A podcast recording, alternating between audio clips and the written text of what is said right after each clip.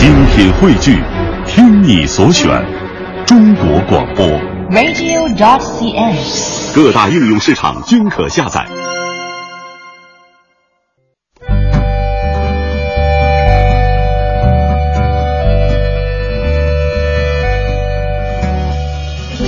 讲述看不见的心灵故事，记录几代人的情感春秋。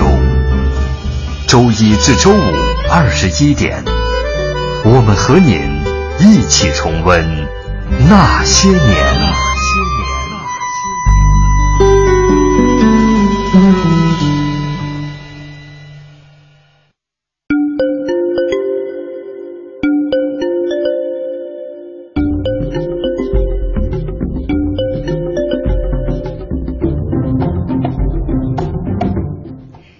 当清晨的第一缕阳光洒向大地，老张开始了他一天的忙碌。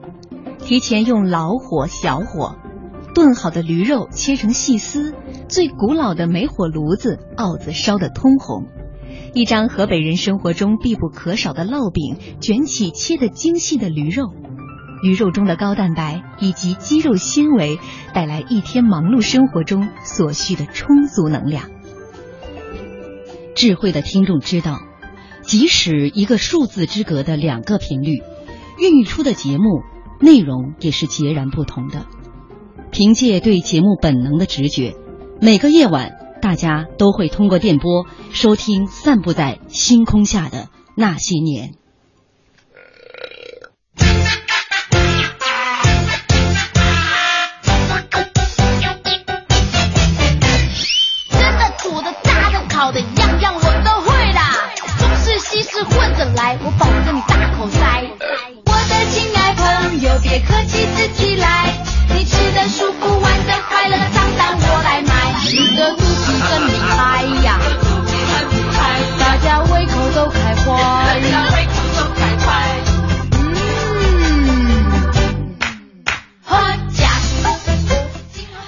们俩拽了半天的这个舌尖体，老陶来一个，哦，这就是你们俩的舌尖体，我们遭白眼了。没错，我们俩原本就是想着我们整一个高大上舌尖体哈，然后很接地气的来说一句：“老板来个驴火。”结果这反差没造出来。对对对，主要是老陶的一句话让我们心哇凉哇凉的，早餐不吃了。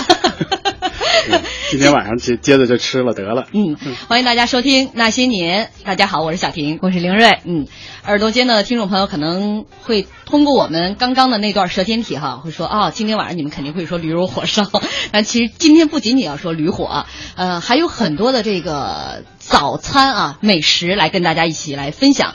因为在上世纪八十年代，那些久违的。早点摊儿是重新冒了出来，像老北京的豆腐脑、上海的生煎包等等等等。人们忙碌的一天，大多是从那浓郁的地方美味开始的。当然，我们今天要聊八十年代啊，早点摊儿是一部分，还会聊聊比如小朋友们特别留恋的那些路边摊儿。呃，再跟大家介绍一下我们的互动方式，您可以在新浪微博检索“经济之声那些年”，或者艾特主持人小婷，艾特 DJ 林睿。您也可以在微信公众平台搜索 “CNR 那些年”的全拼来找到我们。今天做客我们直播间的嘉嘉宾，一位是老陶，另外一位也是我们的另一位男神啊，资深媒体人金波老师，欢迎金波老师。哎，各位女神男神好！今天真是对面两位男神、啊，哎呀，直播间颜值爆表，好不好？我好紧张啊！可以最后拍张照片发上去，可以可以。好，今天我们是说这个美食，先从早餐说起。哎，特别有意思，在节目开始之前，我竟然知道金波老师，他竟然没在外面吃过早餐。哎，你是多亏呀、呀你！啊，我觉得是有点单调。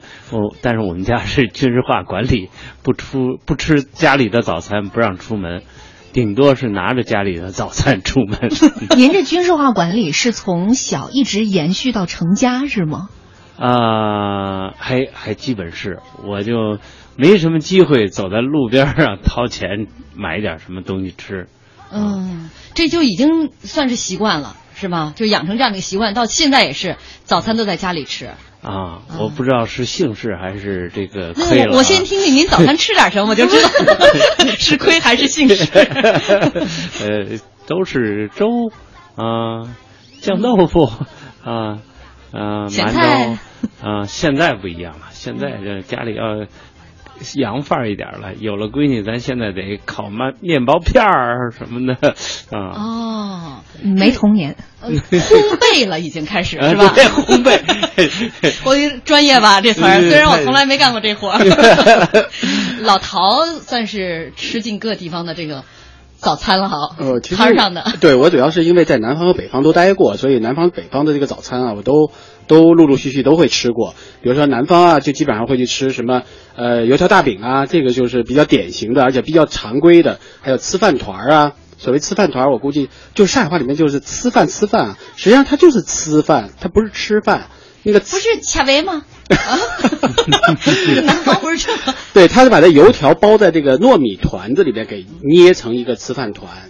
嗯，所以这个早上呢，就是有的人就拿着吃饭团就直接就可以去哪上班哪。个字啊？哪个词啊？一个米，一个米一个滋，对，一个米一个滋。嗯嗯，这个就是每就是一就买一个这个就可以了，因为当时啊，就是我们知道八十年代初的时候还是有粮票的，所以这个粮票也非常重要，一根油条大概是半两，因为只有上海有半两粮票，所以这个油条呢就大概是大概是半两。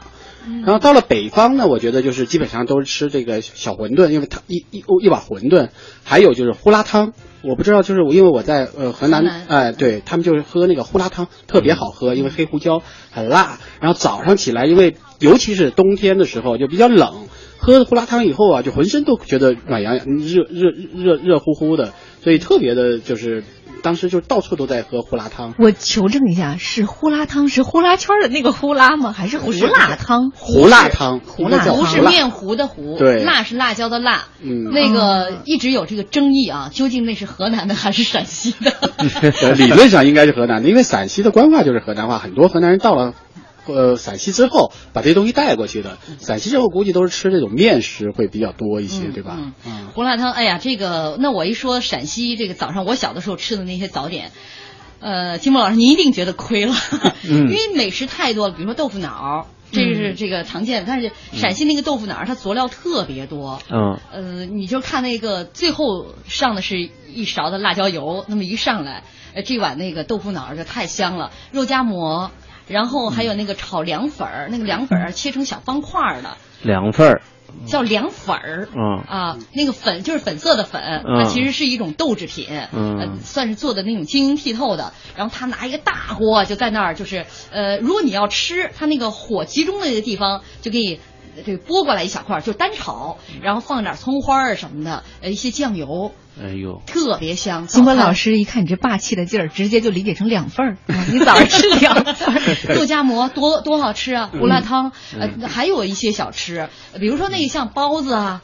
那个什么，上海的这个生煎包，呃，陕西也有啊，锅贴儿嗯等等。就是我们那个，就是每天你就这么换着样吃吧。我觉得怎么着，一个星期你肯定是不重样的。哦，对，就关于这个，就我觉得特别要需要提一下的，就关于这个豆腐脑。这个今天我跟刘润还在那儿讨探讨呢，到底应该是甜的还是咸的？因为我吃我长大吃的这个豆腐脑都是甜的，所以呢，就是我就想起来前二零一三年的时候，大概有无数的人到美国的这个白宫网站上去申诉，说应该制定一个标准，说这个这个豆腐脑应该是甜的还是咸的？这个我有无数人去登记，说要求，因为当时就说过了十万人，美国白宫就会干涉，所以很多人到上面去申诉。确实已经，我看了一下最新的统计，应该有九万多人了，快了。嗯要制定一个标准，北方人就说应该是咸的，嗯应该是带着什么金针菇啊，带着木耳啊，带着肉丝啊，带着各种各样东西啊，浇着那个汁儿吃。南方人呢，实际上就吃那个甜的。其实我因为就喜欢吃那个甜的，我总觉得这个咸的怎么吃得下去呀、我问问金波老师，您吃的是甜的还是不是我咸的？特别肯定是咸的呀。我北方人我本来想特别同情的问一下金波老师，您吃过豆腐脑？豆腐脑我们是要吃的，呃，但是我们不吃外边的，我们啊，自自己家就能做不是自己家做，我们食堂。哦。哎呀，太太太呃神奇的这个食堂，一般食堂也有很多美食的。啊，是啊，嗯，这这这我们的食堂还还做羊肉泡呢啊！真的啊？嗯啊，这个羊肉泡很多陕西人也早上来一碗呢。对对对，嗯。呃其实我有点疑虑，你要一个连续一个星期都在外边吃，你们家这个钱经费哪儿来啊？小的时候，因为我们家是三个女孩儿，然后我父母呢就像我妈三班倒的那种，就早上哦根本不可能起来，就是经常上夜班起来给我们做早餐。我记得我一个月早餐费五块钱，啊就这一个月就肯定就够了。你看那时候早餐多便宜啊！几分钱，大概呃，有时候一毛钱，就是两两差不多两毛两毛钱吧，嗯啊，就五块钱肯定是一个月就能盯住了。嗯，那三个孩子也十五块钱呢，也不少呢。这么算下来，对，光早饭呢，这就是反正经常就把那个早饭钱有时候会省下来。虽然你看上去像九零后，但是我觉得好像物价那个时候还我能还能记跟八零后 对上了是吧？其实八十年代的时候，确实因为那个时候我们在大学食堂里面那个早餐也挺丰富的，因为那个时候早餐就是有有吐司。因为上海叫吐司，那很很好吃的，我觉得，就面包因为它是面包上面裹了一层肉酱，然后炸过的，用面用鸡蛋面裹在一起炸的，就特别香，而且特别油。因为那个时候觉得油少嘛，油水少，所以就会觉得，哎呀，那个特别香我怎。么听着你也像九十年代？吃这东西都太洋气了。不那是80八十年代我们上学的时候吃什么呀？就是早晨起来，宿舍同学投票说今天谁去买方便面 啊？呃，谁选一个人，另外选第二个人，谁去打开水啊？那个人打开水，两毛三一袋方便面。哦，回来你们就吃大锅饭。好，咱们接下来进入广告。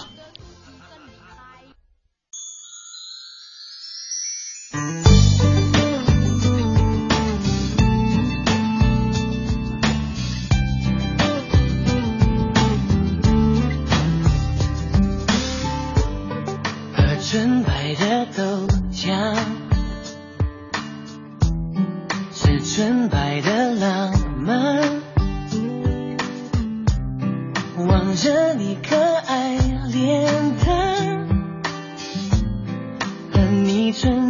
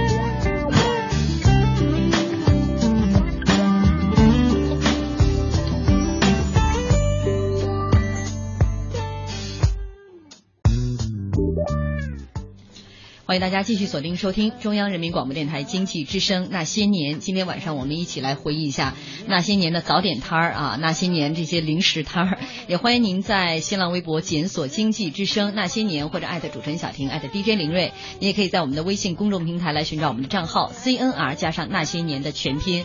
我们的微信这个平台上有朋友说，你们小时候都太幸福了，我一九零后的。我这每天早上都是半生不熟的米饭加酱油，就这样吃，这跟金波老师一模一样啊！是啊是啊，我不过我是当主中午晚上的主食吃，啊，嗯他可能是就是没菜是吗？没有啊，就是酱油弄一点味道在里边嘛，这样。那你怎么长得这么茁壮？都是后天发育的结果。还有朋友说，老陶介绍的让人垂涎欲滴，晚上你就请他们几个宵夜吧。我们投票表决一下啊，这还用投票吗？直接通过。吃到明天的早餐吗？对对对，可以从晚上一直吃到早晨。晚上先把这个话题多说一说，然后明天早上咱们接着就去吃。啊嗯，其实说到那个豆腐脑是甜是咸，这个微信平台上哎呦，微博平台大家真的是在争论。呃，我个人其实从来没吃过甜味儿的豆腐脑，特别难吃，我从心里也挺抗拒的，抗拒的对。我我我反正就就觉得你知道吗？就嗯特别硬的一个食物，或者说就是你觉得一硬汉，结果一说话娘娘腔的那种感觉你。的 品味是很正常的。这 明明是本来是一个美女，让你们一头浇了一个一大堆汁儿，你就想想应该是这样的。老陶是吃甜的豆腐脑的，抱歉啊，不用抱歉我无意中伤害了你。我但是我没伤害觉得小桃不是那样的人，嗯，嗯，我我还是蛮硬朗的男生。我我觉得这个就是嗯北方人就会觉得他肯定是咸的，就像一个硬汉，然后浇了浇了变成娘娘腔。而对南方人来说，豆腐脑就应该很柔软的，是应该是个很漂亮的女孩子，你非要给她戴着个破草帽，就这么个感觉。所以我觉得咸和甜之争啊，这确实一个地域的之争。嗯其实也就是一方水土养一方人，你你你要喜欢吃甜的就喜欢吃甜的就 OK 了。但是早饭确实是有很多种，嗯南方北方的差距也很大。所以你到了南方去以后，你就会发现，就是有非常多的这种小点心，各种各样的小点心。你你尤其到了广东，你就更不别提了。早茶，不管在八十年代还是七十年代，那些早茶都是不变样的，就都非常的丰富，让你觉得就是呃凤爪啊，尤其是这个凤爪，我其实以前不太喜欢吃这个凤爪，我总觉得这个鸡脚不太干净。就到了广东之后，吃完这个凤爪，你就会觉得那早茶上的这凤爪是最最好吃的，特别的香，而且还有几粒花生在把那个整个凤爪红那个就是蒸完了出出锅了之后，拿着一小笼蒸屉吃那个凤爪，喝一点茶水，哎呀，我觉得真是人生的老享受陶，。你太有钱了！呃，八十年代吃这些是不是挺有钱的？金波老师，只要你能出差就可以，你有出差的机会就可以。呃，出差你的意思是就都公费标准吗呗？那时候很便宜，这个属于是小点，广东早茶里面这个是小点。啊，对，可能地域不太一样这。小嗯唐同在那也学当时是一毛两毛。这么出差的，带一个铺盖卷，到时候露喝早宿在这个早早茶攒下的这个省下这个钱来去吃这个早点，嗯以便于有这么多美味可以在今天节目里面给大家分享。嗯，呃，确实。地域不同，口味也不一样。但有一位朋友很羡慕我们，就是你们那时候物价真低呀、嗯说那时候挣的也少。嗯啊其实今天有朋友在微博上也纠正我了，说那会儿吃早点哪需要几块钱，是不需要上元的，可能几角钱就解决了。对，几毛钱就好一个月才，我八四年挣才挣六十块钱嗯，八四年六十块钱，其实也不少了哈。也啊，那我算高对那个工资的。对，那时候对对于那时候工资来说，金波老师，您看您才刚工作，你这第一反应先扒人家是不是高富帅？你我一个月才五块钱的 伙食伙食标准不高。那那会儿你们比如吃就是一碗像胡辣汤啊，再配一个主食的话，大概是多少钱？胡辣汤就是主食了，那还有还要吃别的，你也忒奢侈。不是那时候还会还会买一些茶叶蛋，哦那时候茶叶蛋挺挺流行的。我我就觉得那个时候可能胡辣汤就最多配一个馒头吧，嗯我觉得配茶叶应蛋该是个馒头，可能还北方是不是还有发糕啊？呃发糕棒子面儿，就是你馒头是你们南方可能精细，我们都是棒子面儿。没有，我觉得这个是北方，我觉得好像就是一个蒸馒头之类的，然后就一个胡辣汤，或者是或者是大概是油条之类的东西。嗯，嗯，而且而且在我印象当中，嗯、就在我很小的时候，那些早点铺子还都是很普遍的，而且基本上都是露天的，是没有在店面里头的，所以可能这也是它价格便宜的一个因素。嗯，因为那个时候我觉得就是，嗯，餐饮还是很不发达的。其实你要想到店里吃东西，就说了，工资很低，你基本上必须在家解决。你要到外面去吃，就是一个非常一个正式的决定，说我们要到外面去吃一顿，对吃一顿，对对是一个一个一个一个非常大的一个决定。所以早餐呢，相对来说随意一点，因为毕竟你是就是一个是经济条件限制，一个毕竟还是比较少嘛，几毛钱就可以填饱肚子了。而且有的时候比较着急，特别是呃可能八十年代初我们还去上学的时候，有的时候就觉得要快一点，赶紧就背着书包就去上学了，所以就会就会在路边就买一点吃。就是这这么一说，好像我爸我妈都得懒成啥样儿，我也得得得这这这个是这个辩解一下辩解一下。其实也不是天天哈，就是比如说家里边儿那时候生的炉子，会在提前把馒头在那个火上烤的焦黄的。谁来烤呢？我烤啊，我爸妈不管烤的，那是头一天晚上烤吗其实七零后的还绝大部分都是自己更生的，就这点事儿肯定父母不不会帮你来做的。早上我们都是自己把那个馒头在火上烤好，烤好之后呢，有时候会加半个咸鸭蛋。呃，时间来不及，就拿着早点就在路上就吃了。嗯，从从咱们这几个人这么说起来啊，我发现真是日子过得越来越好了。你是从我这一脸无知看出来的是吗？他还能加半个咸鸭蛋，啊原来是这样。他们就只是酱豆腐是吧？但是八十年代，因为我整个八十年代大部分都是在上学期间啊，尤其我读的又是师范院校，所以那个时候是有补助的，所以我那个时候的这个呃伙食，因为家里还会给一点钱，然后学校里面也会给一点钱，所以我们那个时候感觉。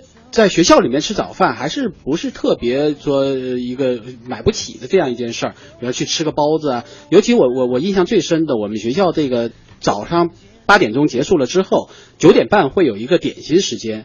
所以九点半这个呢，正好因为是两节课还没下课，你去了可能等九点四十下课再去买的时候就已经没卖完了，所以基本上就是要不然第二节课不上了，要不然前面两节课就不上了，等着九点半去买那个包子你是吃。什么学校？还有点心时间？对很英伦范儿吧？我觉得这也是。对我我我是华东师大的，因为在上海嘛，所以他早上九点半会有一个早点时间啊、这样的就是早上那个九点半非常重要，因为对我们来说，赶八点钟吃早饭就必须你七点半就得起来了，有的时候就不爱起来，所以就八点钟可能就直接去上课了，就赶着。第二节课下课之前早一点溜出来，以便于能赶上九点半那有包子特别好吃。哎呀，要在那个时候，我就羡慕嫉妒恨死了。有一位朋友在说啊，说那个我小的时候早点就是七分钱、五分钱的烧饼，两分钱的萝卜咸菜，那汤其实就是凉水管子，喝个够呗。嗯。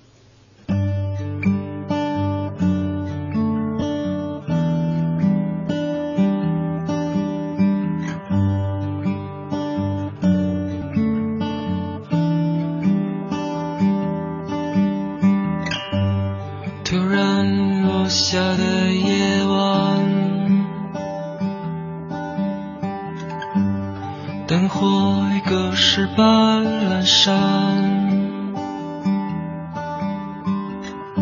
昨天已经去得很远，我的窗前已模糊一片。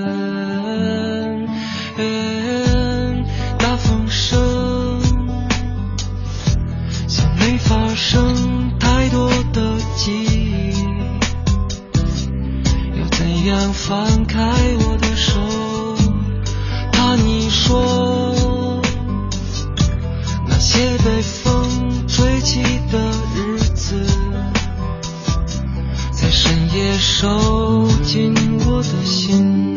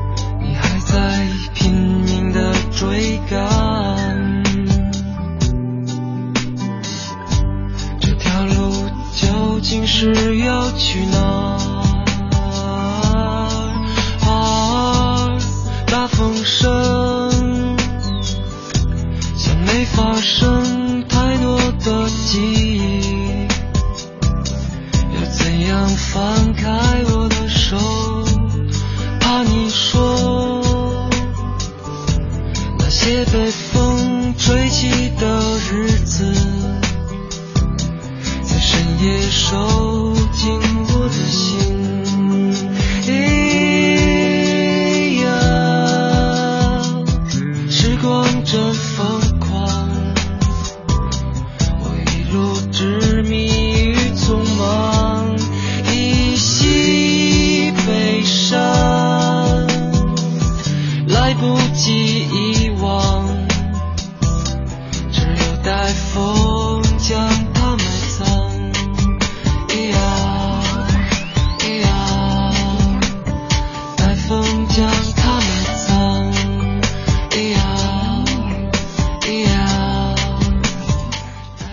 看一看大家的一些留言啊。笨小孩说，小时候跟爸爸赶集卖菜，菜市场紧挨的就是羊汤馆儿，两毛钱的一碗羊汤，一毛钱一个烧饼，撕成小块泡在汤里。严冬天气里，别提多暖身了。现在几十块钱一碗了，但却少了很多儿时的味道。是我们的要求都提高了，还是怎么了？你们觉得现在这个在吃这些还有小时候的味道吗？感觉吗？嗯，我倒是觉得应该还有吧，还是觉得我觉得味道没有什么太大变化，就问尤其是你最近胡辣汤。吃过吗？有多久没吃上了？嗯，我好像没吃，咱们今天晚上或者太 便宜老陶了吧？甜豆甜甜豆腐脑，你饶了我了。对上了胡辣汤，胡辣汤。所以老陶，你说应该是当年的味道，很可能只是你的猜测。呃，对，再加上我觉得就是因为有变化嘛，年代也不一样了，这个人的年龄也不一样了，那显然就是你吃的感觉是不一样的。但这个不一样，并不影响这东西本身的味道，嗯只是你的心情不一样了，你再也回不去了，而不是这个东西回不去了。嗯，反正金波老师从始至终都是家的味道。嗯 好，咱们接下来进入广告。哎哎，这是怎么了啊？提前就把音乐给我扯了是吧？好，咱们进入广告。怪我怪我交通银行提醒您关注央广财经评论。希望让世界充满活力，创新把一切变得简单，支持助梦想提前到来。交通银行，您的财富管理银行。北京时间二十一点三十分。报时中国经济，我是徐工集团王明。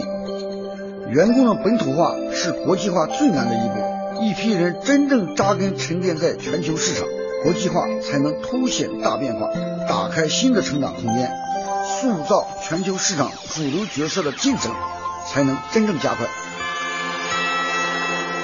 报时中国经济。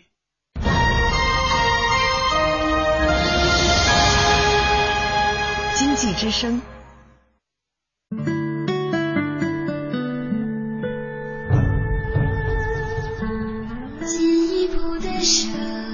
央人民广播电台经济之声。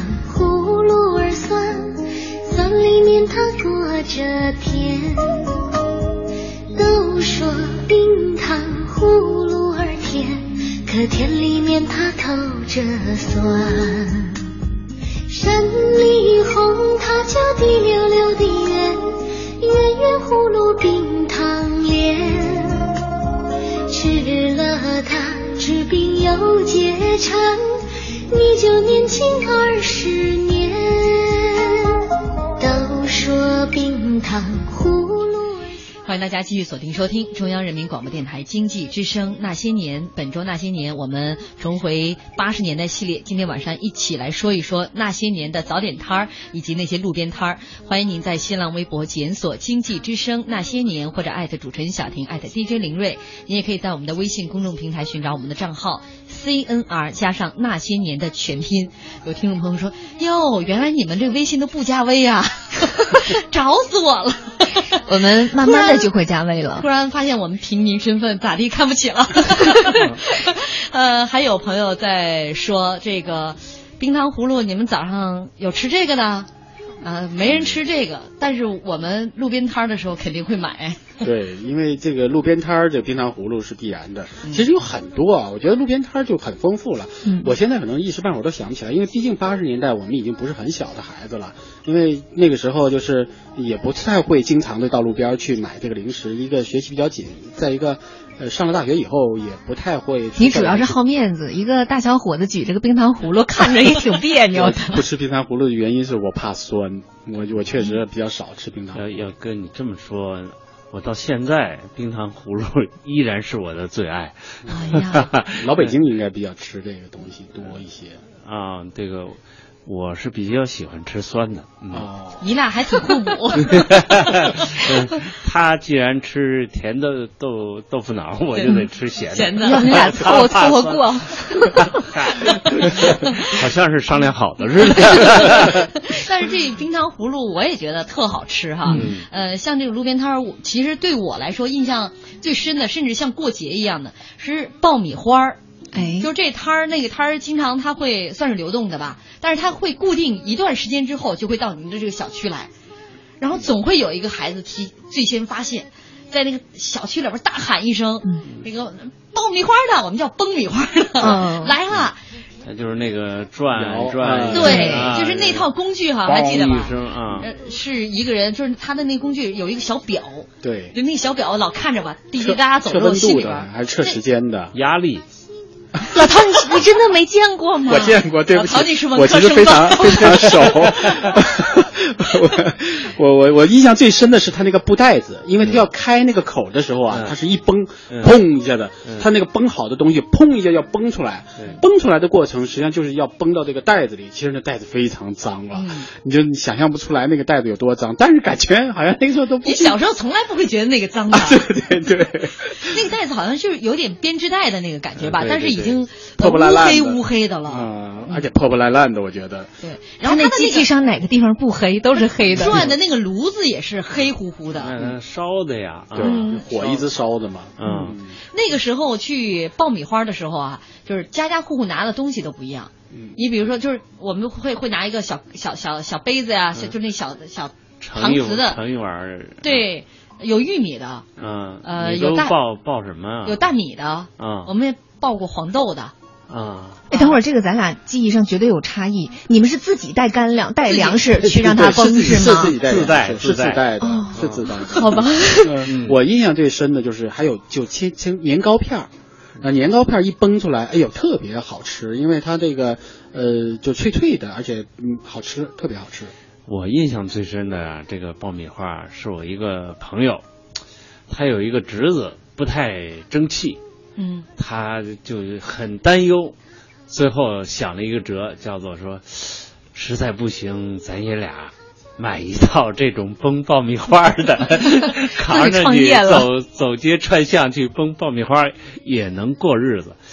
现在想他的想法太浪漫了，真是等同于文艺青年开咖啡馆。对对对，就是那个时候，因为我们是自己带干粮，嗯，那干粮就是生生从家里的主食当中匀出那、哦、那么一点给小孩当零食吃，嗯，这还不像真的是平时你说一分钱去买一块糖，你磨一磨那个，就是我们爆米花的时候吧，都得跟我反正得跟我妈。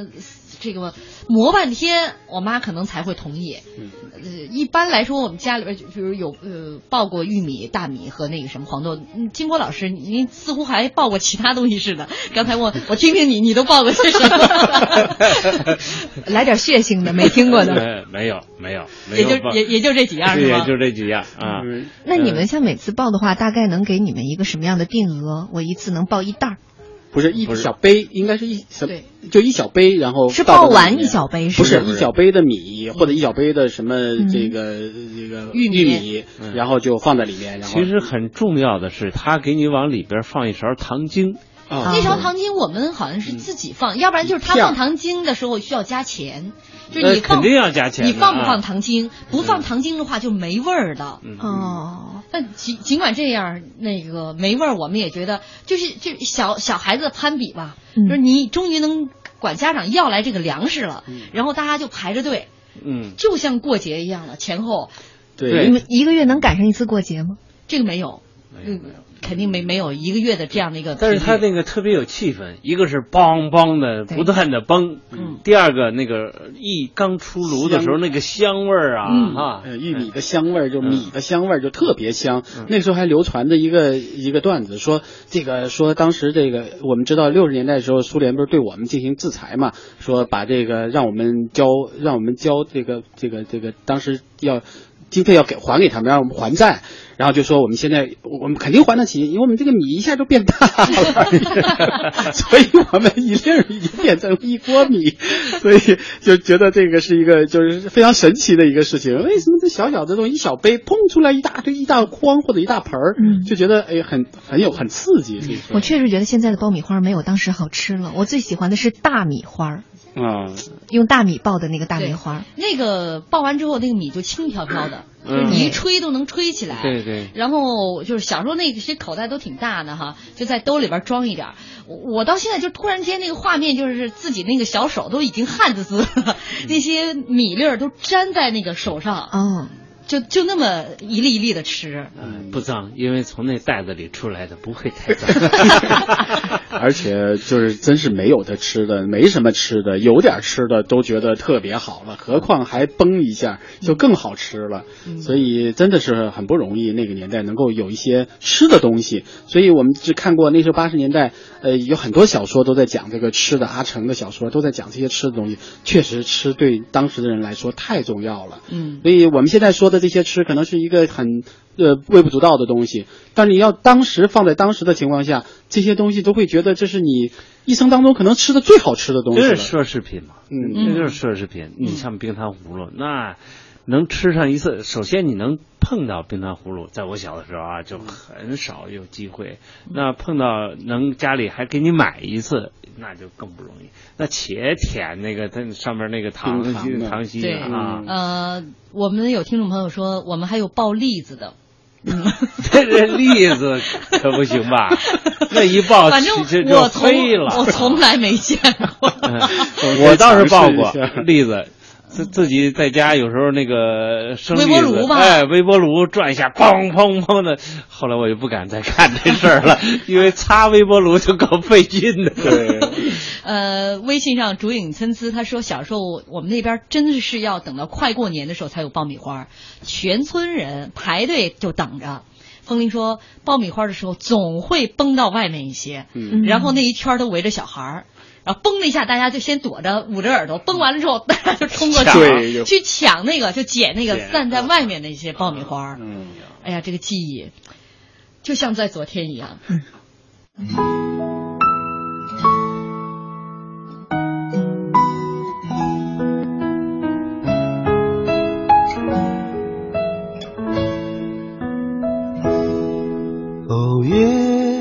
光洒在每个人心上，让回家的路有方向。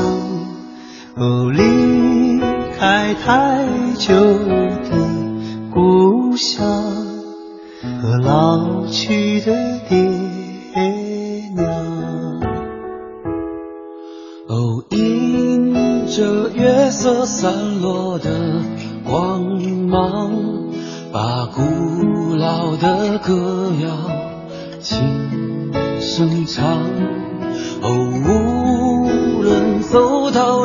任何的地方，都别忘了故乡。是什么力量让我们坚强？是什么离去让我们悲伤？是什么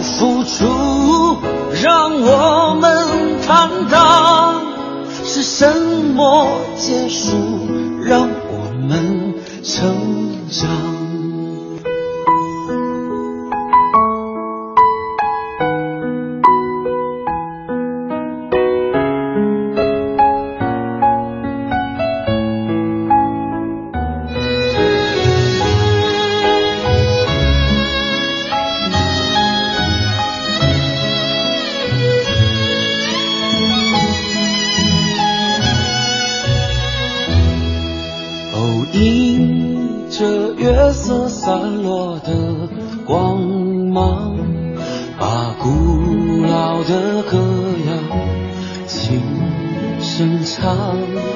无论走到任何的地方，都别忘了故乡。是什么力量让我们坚强？是什么离去让我们悲伤？是什么付出让我们坦荡？是什么结束让我们成长？是什么欲望让我们疯狂？是什么距离让我们守望？是什么誓言让我们幻想？是什么风雨让我们流浪？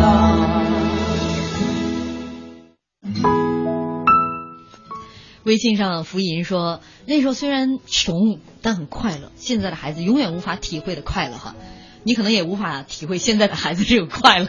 对，现在有 iPhone 六就行了，以前可能有点爆米花就行了，确实是不一样。对，就是你你这这毕竟是几代人了嘛哈，你你算这个像老陶六零后的呃七零后的，现在这八零后的，其实每一代人这个那个童年，可能你都无法就是特别深刻的体会人家的那个快乐。就像现在那个小朋友，我都无法体会我闺女就天天守着那个电视，能能有什么快乐？对，其实我们也想守着电视，只是那个时候没有，所以就真的就是没法。我印象当中那个时候就是说去吃点什么东西，就大家都都一群小孩都跟着，就是就只要你说去吃点什么东西，其实他也不一定，他就是你一招呼，大家都去到街，比如一下课。都会到这个街边去去守着，其实也不一定去吃，就看别人吃，都觉得是一种快乐。但是你知道吗？越穷的时候，就是我妈妈小时候，呃，就我小的时候，我妈妈绝不允许我在别人家吃饭的时候就去别人家，嗯，就怕自己馋。就是人家家快要开开始吃饭再玩儿，怎么你也得给我回来。嗯，别人再留你吃饭也不行，嗯就差不多那个时候，因为家家都不富裕，就很能够感同身受啊。咱咱咱咱说点愉快的，再 说眼泪该下来了。其实姑娘的幸福属于精神食粮了，因为在这个口腹上面已经没有更多的追求，想吃什么都能吃得到。你要说八十年代那会儿的零食，除了爆米花、冰糖葫芦，其实还有两样是呼声特别高的，一个就是冰棍儿，跟叫法跟现在都不一样了，现在叫冰淇淋，这是后来才有的一种称呼。现在也有叫冰棍儿吧？是吧？现在少，嗯，你们南方人叫棒冰，对。呃，我们叫棒冰，盐水棒冰，嗯。就是这个盐水棒冰呢，其实它也不是盐水，为什么叫盐水棒冰啊？有点咸嘛，里边就是有有点盐，它有点盐才会甜嘛，那个甜味儿会会会更加的凸显，所以就叫盐水棒。盐水棒就非常便宜，大概是两分钱还是三分钱，我我不太记得了，但是那个确实当时觉得特别好吃，其实就是一那个时候块冰。其实卖冰棍的哈，它有固定的，比如摊位。我们上学必经之路上总 有一个卖冰棍儿的守在那儿，那然后肯定的呀还还有一些流动的，到你们家推着自行车，嗯那时候冰棍儿的那个小箱子有泡都沫是都是厢式车呀。啊，对对对，有 推的厢式车，那时候厢式那可不是推的什么冰柜啊，嗯那就是一个有的是有的时候是木质的，嗯有的时候是那个我记得后来都是泡沫塑料的，然后上面盖着厚厚的大被子，啊窝，这事儿这这我还漏过一切，就是小的时候不懂啊，觉得只有天气越冷的时候我们才需要盖被子，嗯啊，要不然这暖和不过来。这个冰棍为什么也需要盖被子呢？它不是化得快了吗？其实它应该是隔阳光的。隔温就隔温的保温度，保温度啊。嗯，我见过，我真的见过。你文你文科生吧？哦文科生 才毕业不久吧？暴露了。小时候最幸福的就是把攒下来那五分钱，或者说妈妈真的是今天说太热了，给你五分钱，跑到那儿买一根儿这个冰棍儿。那个五分和一毛还有区别，一呃一毛钱的就是奶油冰棍儿了，嗯那味道更好一些。然后然后就看着那个一般卖冰棍儿的吧，这个戴个大草帽，然后掀开那个被窝之后，拿出一根冰棍来，然后就是且慢慢嘬着呢。就是绝不可能说我刚进一口咬下来就那么吃，基本上你都是用一点点把它舔化的，属于 舍不得咬一口。然后看见哪儿快滴下来了，必须得扬着头。先舔啊！我我吃冰棍儿就是总是从手拿这个地方开始吃，因为这样的这个地方容易流下来，所以老去舔，一点点给它舔到最后，舔到那杆尖儿上，再给它舔完，才觉得哎呦，这个冰棍儿物有所值了。我觉得我们这个描述的画面越来越不雅观了。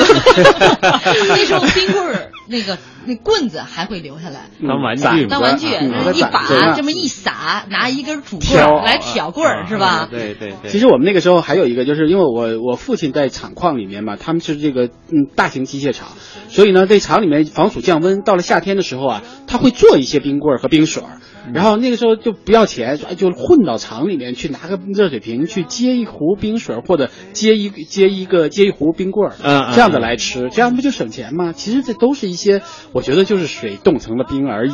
但那个时候好像单位有一些单位就是在夏天会发一些防暑降温的，算是劳保用品嘛。对然后我就记得我妈拿饭盒装回来过冰棍棍儿，对，就是她舍不得吃，单位发了这个就拿回家给我们来吃。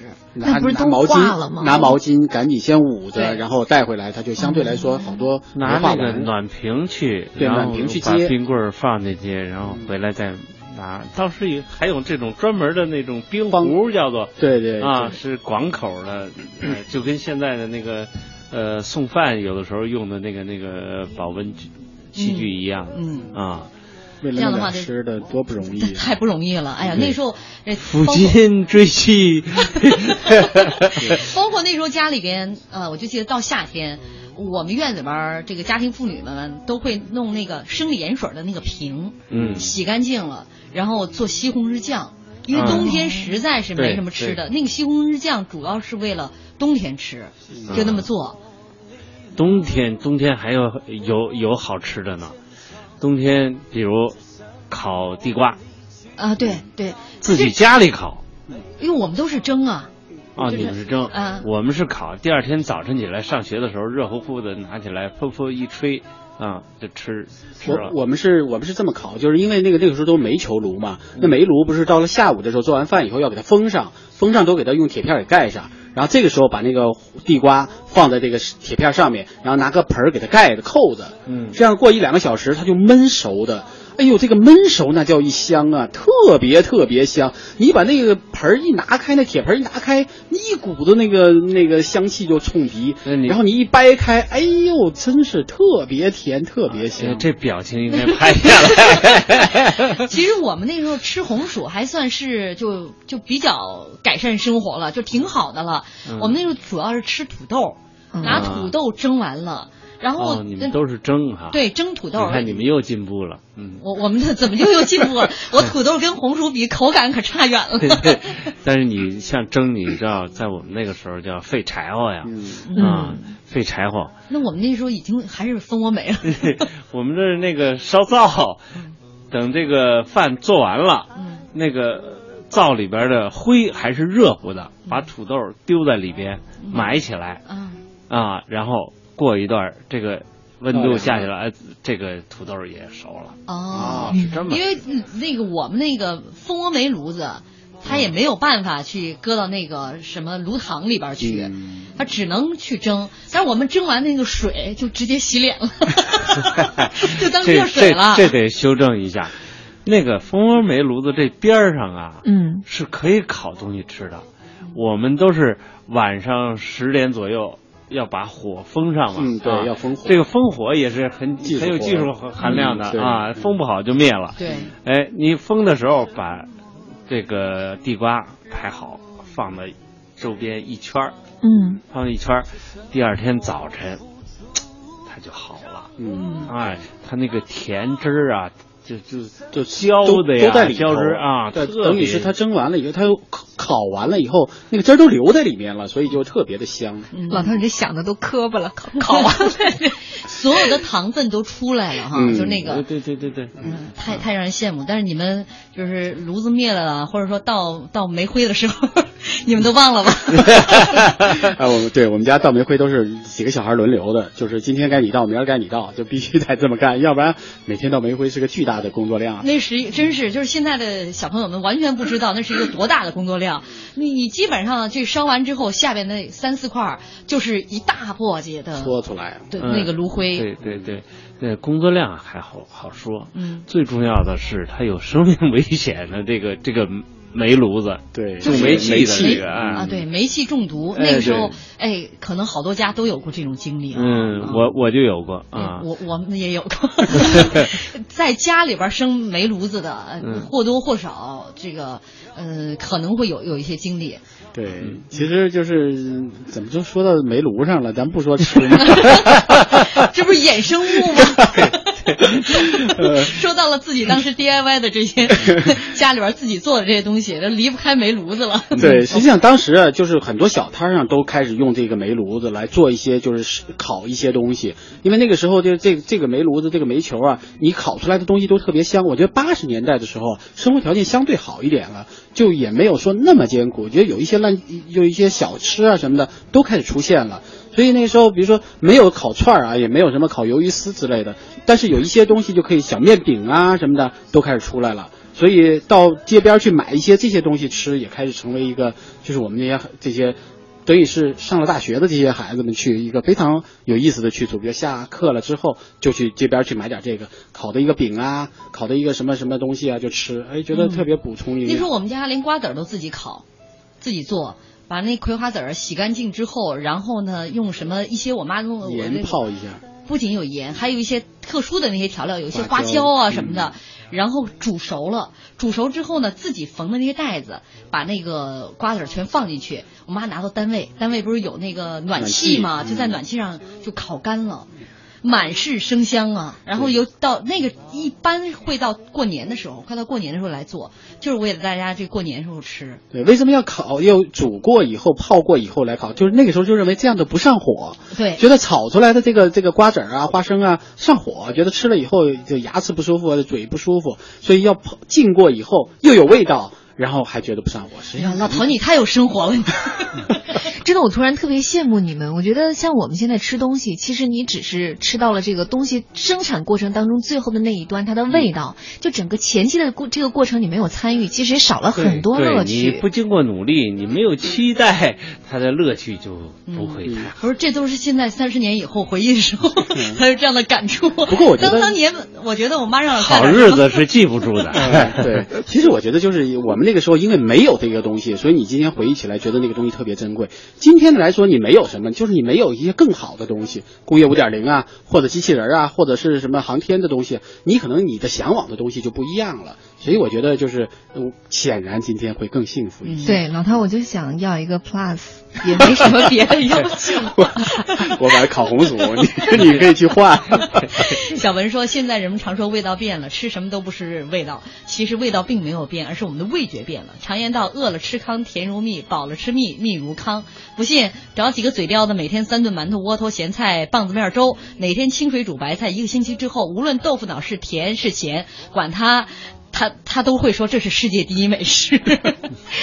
今天我们的节目马上就要结束了，呃，美食呢，应该说今天到这儿就告一段落了。明天呢，我们还会话题继续聊咱们一起怀念的八十年代。我们明天再见。